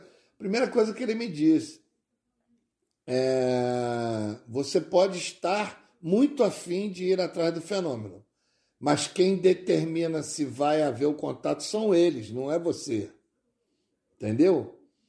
Então eu acho que isso está embutido aí na resposta do, do Ogen também. Ou seja, geralmente o lugar determina porque a gente procura os lugares onde o fenômeno está presente, onde o fenômeno está regularmente presente. A gente procura esses lugares para fazer a pesquisa. Mas quando chega lá, não é isso que vai determinar o contato se vai aparecer ou não. Eles é que decidem. E eu, eu nunca tinha pensado dessa maneira, ou melhor, já pensei, mas não valorizei, não sei. Mas é, é, é exatamente isso. A gente tem que admitir que nós não temos nenhum controle sobre, talvez, sobre o fenômeno. Agora, em alguns lugares, eu já até ficaria na dúvida. Por exemplo, lá na Chapada Diamantina, meu amigo, eu acho que é o lugar mesmo. Porque eles aparecem mesmo e estão cagando se você está lá para olhar, se você vai fotografar, se não vai. E lá é festa. E devem haver outros lugares no Brasil desse nível. A gente é que não conhece, ou que nunca foi lá. Eu, eu fico imaginando o meu, o meu próximo projeto de viagem. Coincidentemente, outro dia a Lala Barreto falou sobre isso. Meu próximo projeto de viagem é Serra da Capivara, que é o maior maior sítio arqueológico do país. E, e ao mesmo tempo, ao lado da Serra da Capivara, ali nós temos a, a Serra das Confusões, que é uma área de mais de 700 quilômetros quadrados inabitada, inabitada, desconhecida nem os mateiros mais fera das regiões próximas ali em torno da Serra das Confusões conhecem bem a serra. Eles conhecem é, um percentual muito pequeno da região. A Serra das Confusões é um local, ainda um dos poucos locais do nosso país completamente inexplorado. É inabitado, inexplorado, desconhecido e está bem ao lado da, da Serra da Capivara. Na realidade, é, é tudo ali a mesma região. É, é, como é que se diz? Jalapão, fazendo fronteira com Serra da Confusão, com, com Serra da Capivara. Então, quer dizer, imagina, aí, não é nem que eu saiba, eu já até ouvi falar algumas coisas. Mas imagina se isso aí não é um lugar de OVNI a dar com pau. Imagina. Imagina quem chegar lá o que vai encontrar. Entendeu? A minha primeira pergunta, com certeza absoluta. Vem cá, a gente pode dar um rolé? Vocês vão me trazer de volta? Se vocês forem me trazer de volta, eu quero dar um rolé. É a primeira pergunta que eu faria. Entendeu? Eu quero dar um rolé com eles. Quero, porra, fazer igual o Jacomilha. Então a primeira pergunta é a seguinte: ó, vai me trazer de volta? Então vamos dar um rolé.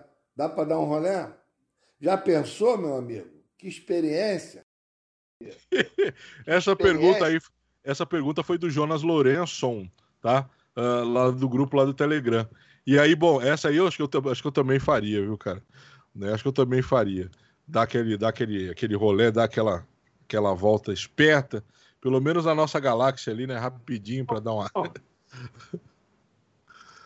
para dar uma observadinha. Gente, então é o seguinte, vamos lá, cara, mais um manual ficou super, hiper, mega power, né? Uh, você que está nos ouvindo aí, gente, conteúdo de extrema qualidade, tá? O Arthur concordando aí, nós vamos fazer outros, né? A continuação disso aqui. Só que tem muito assunto para explorar. Eu não fiz 10% das perguntas que chegaram para nós. Então a gente ainda tem muito material para explorar, tá? Vamos terminando então por aqui. A rodada final aí, Dudu e Evandro, suas considerações finais. Vamos lá. Só agradecer o Arthur aqui pela aula. Pedir desculpa que na outra eu não pude assistir ao vivo a aula do, do Nobre Arthur aqui. Tá? Obrigado pelos conhecimentos. Um super abraço para a galera lá no nosso Telegram, a galera que está seguindo a gente no Instagram e tá aí. Segue o jogo.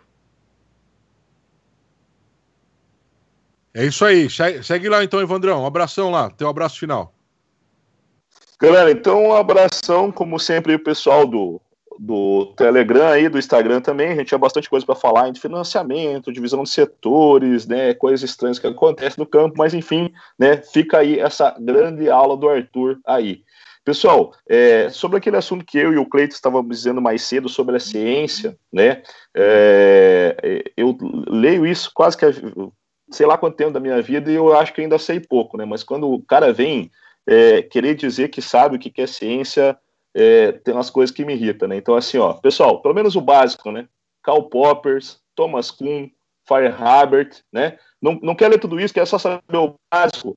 Baixa um livrinho chamado O que é Ciência Afinal. O que é Ciência Afinal? Carlos Chalmer tem isso em qualquer. Você digita no Google isso, vai vir um livreto bem pequeno para você ler um resuminho básico aí da história desse, desse conhecimento tá? Ou, se não tem tempo nem para isso, entra no grupo do nosso Telegram, né? Não estou exagerando, lá tem uns caras que manjam, você vai fazer as perguntas lá, tenho certeza que alguém vai estar tá lá para te responder. É um grupo bastante solícito também, certo?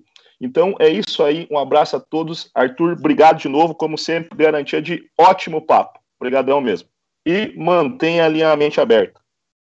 Aí, ó, muito legal que o Evandro falou agora desse livreto, gente. É como o que é a ciência para idiotas, né? É, como é a ciência para iniciantes. Isso é muito importante. Por que, que a gente fala isso, gente? Porque é, é aquilo, nós falamos lá, você que está tá conhecendo a gente agora aí, volta lá no primeiro episódio lá, que a, a, a apresentação da turma, você vai ver, né, que todos nós somos acadêmicos, então nós temos esse costume acadêmico. Então, assim, para você falar de alguma coisa, eu falei isso no último podcast. Eu não gosto de falar de assunto que eu não domino. Né? Eu, no máximo, ali pergunto, questiono, pergunta de quem quer saber mesmo. Mas tem gente que se mete a saber, se mete a falar sem conhecer bulhufas. Aí o que, que acontece? Aí o professor fica prostituto da vida, não tem jeito, porque o cara quer falar daquilo que ele não sabe.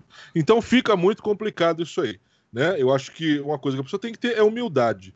Né? Não conheço disso, não vou falar, não vou dar pitaco, não vou, né? Por quê? Você vai estar sempre sendo ouvido e visto por alguém. Então tenha muito cuidado com isso, né? Gente, negócio seguinte, Artuzão, teu abraço final para a galera lá. Vamos lá, tuas considerações finais. Bom, primeiro agradecer ao Leandro, ao, ao, ao Dudu, ao Cleiton e é porque sem vocês não rola, você vê que eu demoro a aquecer, mas começa a aquecer, aí começa a rolar. Por quê? Porque é aquilo que a gente falou no início. Isso aqui é um, é um bate-papo, mas na realidade é um. Como é que se diz? É um registro de conhecimento que está adormecido pela experiência, pela vivência, e que agora a gente está tentando extrair e registrar. Entendeu? Então, isso é bacana. Nem sempre dá certo. Tem. Hoje, talvez eu tenha esquecido de falar muita coisa. Ou às vezes você lembra de falar uma coisa, na hora que você começa a falar, você entra por outro caminho, esquece aquela coisa. Mas agora, sobre a observação final do Dudu, do, do, do, é, para mim é, tudo é, é muito importante estar ouvindo vocês falarem sobre essa questão de métodos científicos e tudo mais, porque durante muito tempo a gente fazia vigília como uma atividade de aventura. Para nós era, era uma aventura. A gente ir para as vigílias, a gente tentar ver o fenômeno, era mais o ímpeto e aquela coisa de querer ver o fenômeno. Na verdade, a gente que, é, queria muito mais é, testemunhar o fenômeno do que registrar. A gente nunca se preocupou muito com isso. Só depois de um tempo que a gente começou a se preocupar em registrar.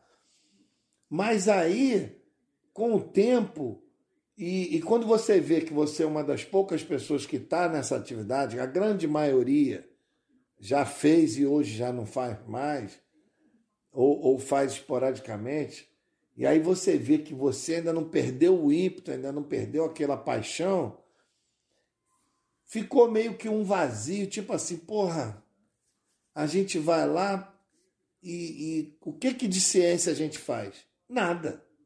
A gente não tem equipamento, a gente não faz registro. É mais, é só a vivência, é só a experiência.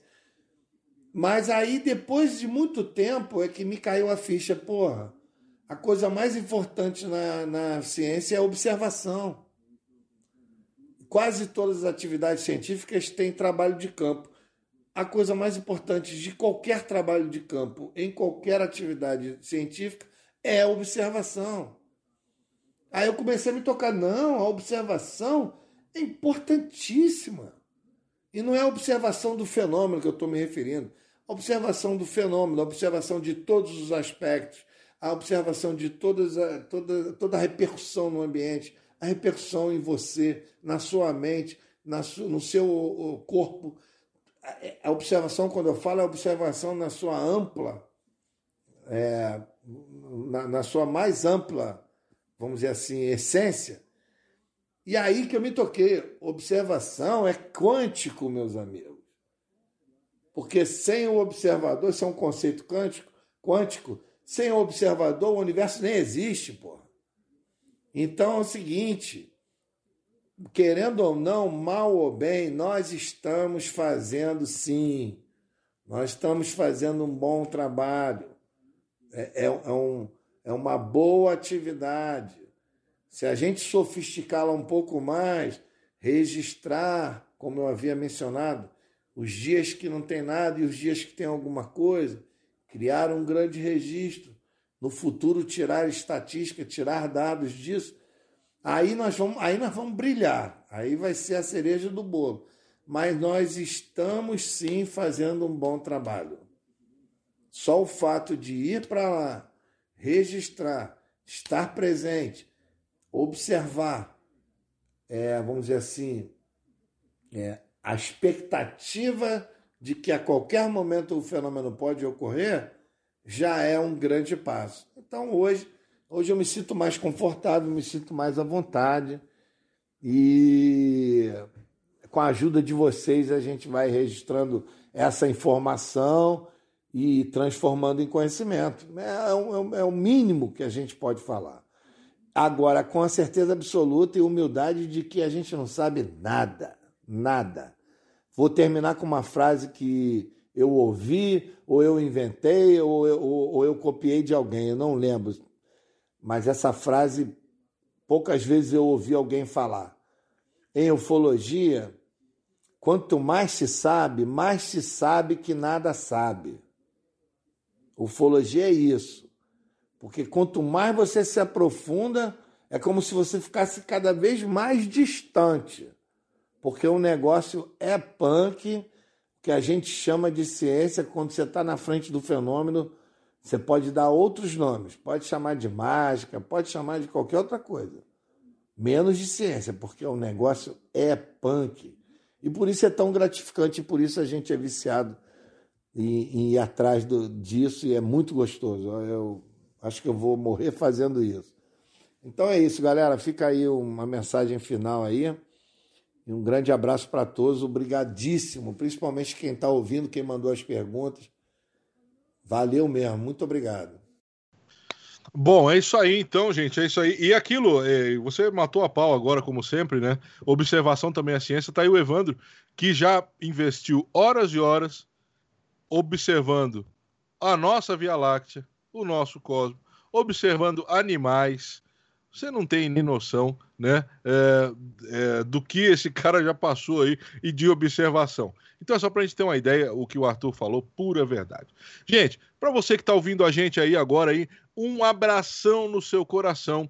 Você que está nos ouvindo de Angola, tá? Para vocês que estão a nos ouvir de Angola, um abraço cá do Brasil, um abraço do Ufologia de Quintal para você que está nos ouvindo né, na Bolívia, tá? para você que está ouvindo-nos, mirando-nos e ouvindo-nos em Bolívia, em Colômbia, em Peru, em Venezuela, tá? um abração para você. Gente, é muita alegria, muito obrigado. Você que está nos ouvindo aí, começou a ouvir agora, esse é o seu primeiro podcast do Ufologia de Quintal, volta lá, tem um monte. Você que está chegando agora, nós temos, estamos ali no Instagram, arroba Ufologia de Quintal. Também no, no Facebook, eu pouco falo, né, do Facebook, acho que eu nunca falei, mas tem uma página perdida lá no Facebook também, do Ufologia de Quintal, e na bio do, do, do Instagram tem uh, o, o, o, convite do chat lá do Telegram. Entra lá, é uma galera muito boa, uma galera muito unida, tá? é aquilo que o Evandro falou, gente, vai ter sempre alguém ali para te dar um toque, para ir o melhor, para respeitar as suas experiências e as suas opiniões.